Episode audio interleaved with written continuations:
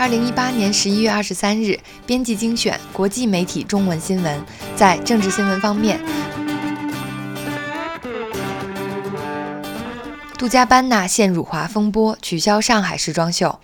由于宣传片和社交媒体评论被中国网民怒斥为辱华，意大利时尚品牌杜嘉班纳约定于上海举办的一场时装秀，在开始前几小时宣布取消。在全球近三分之一的奢侈品消费市场遭遇滑铁卢，几十位中国明星艺人集体退出了这场是上海的大秀。杜嘉班纳为造成的影响和伤害道歉，表示对中国始终尊重，并将部分问题归咎于社交媒体账号被盗。《纽约时报》的中国规则专题报道讲了些什么？《时报》的中国规则系列报道试图从全景角度。看待中国，并尝试回答一个问题：中国是如何从一个贫困落后的发国家发展为超级大国，并抛弃西方理论而制定自己的一套规则？地方选举将近，台湾警惕北京干涉竞选。本周六。选举将选出各县市首长及地方民意代表。选战中，以台北与高雄市长选举最受关注。专家普遍认为，这是2020总统大选的前哨战。台湾官员表示，北京正在利用社交媒体等传播虚假信息，这些信息被认为用来攻击蔡英文及民进党。政府还怀疑，北京通过台企向竞选活动非法输入资金，影响选举。中美展开全球竞影响力竞赛，各国被迫站队。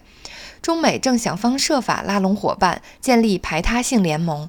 从贸易战到台湾、南海问题，再到对伊朗、朝鲜制裁，两国连续出招，互不相让。这场全球竞争的紧张态势持续升级。FT 金融时报社评：超级大国竞争让东南亚承压。随着中美紧张局势升级，东南亚国家可能被迫选择站在哪一边，陷入两难境地的小国已经感到不安。世界中国造，从赞比亚的足球场到柬埔寨的大坝，中国十年来耗资数十亿美元，试图建立一个庞大的全球贸易、投资和基础设施网络，打造自己的马歇尔计划。捍卫司法独立，美国大法官杠上特朗普。美国第九巡回上诉法院的联邦法官泰格周一发布临时禁止令，挡下特朗普限制非法入境移民申请庇护的政策。从此决定引起特朗普不满，批评泰格为奥巴马法官，并强调他不会再让该法院阻挡他其他的政策。Proclivity，Twitter 总统特朗普的嗜好。特朗普的癖好之一是发 Twitter，而且在推文风格上独树一帜。他热衷于给攻击对象起绰号，时不时还会有匪夷所思的拼写错误。这里是一份 Twitter 总统小癖好的总结。朝日新闻网不使用电脑的网络安全担当大臣闻名世界。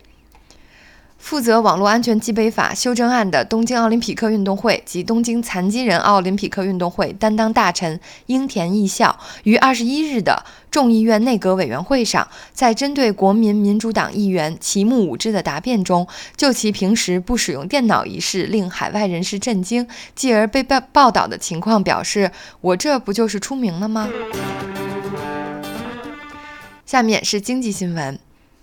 发布新手机后一个月内降价，不仅在苹果很少见，在一般的智能手机生产商中都很罕见。消费者为何对 iPhone XR 提不起兴趣？降价措施能抢救苹果销量吗？据知情人士透露，iPhone XR 发布不到一个月，苹果公司就将通过向日本移动网络运营商提补股、提供补贴的方式来提振这款新智能手机的销售情况。二零一九年，富士康不仅要大砍二十九亿美元成本，还要裁减百分之十的非技术员工。iPhone 销售疲软，恐怕是罪魁祸首。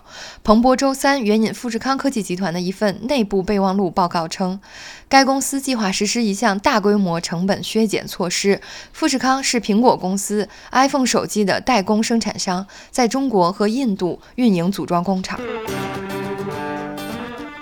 美国公司债务高企。会引发又一轮金融危机吗？去杠杆可能是安然度过衰退的长久之计，但股市疲软也是必然要付出的代价。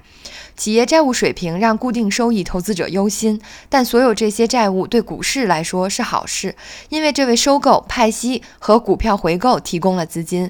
如果公司实现去杠杆，这将帮助他们安然度过衰退，但也确实会减弱推动股市上涨的动力。美股熊市何时开启？华尔街日报记者 Riva Gold 通过四个关键数据图表：美国国债收益率曲线、投资者情绪调查结果、并购交易总额以及首次申请失业救济人数，分析了2000年互联网泡沫破裂和2008年金融危机爆发之前的市场和经济走势，为预测熊市提供了参考。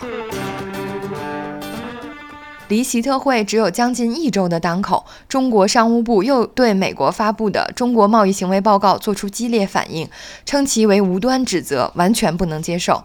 针对美国发布的中国“三零一”调查更新报告，中国商务部本周四回应称，这是对中方新的无端指责，罔顾事实，中方完全不能接受。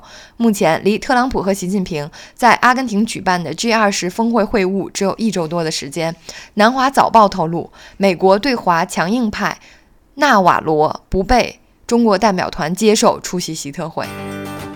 以上就是本日的国际媒体中文要闻摘要，谢谢收听。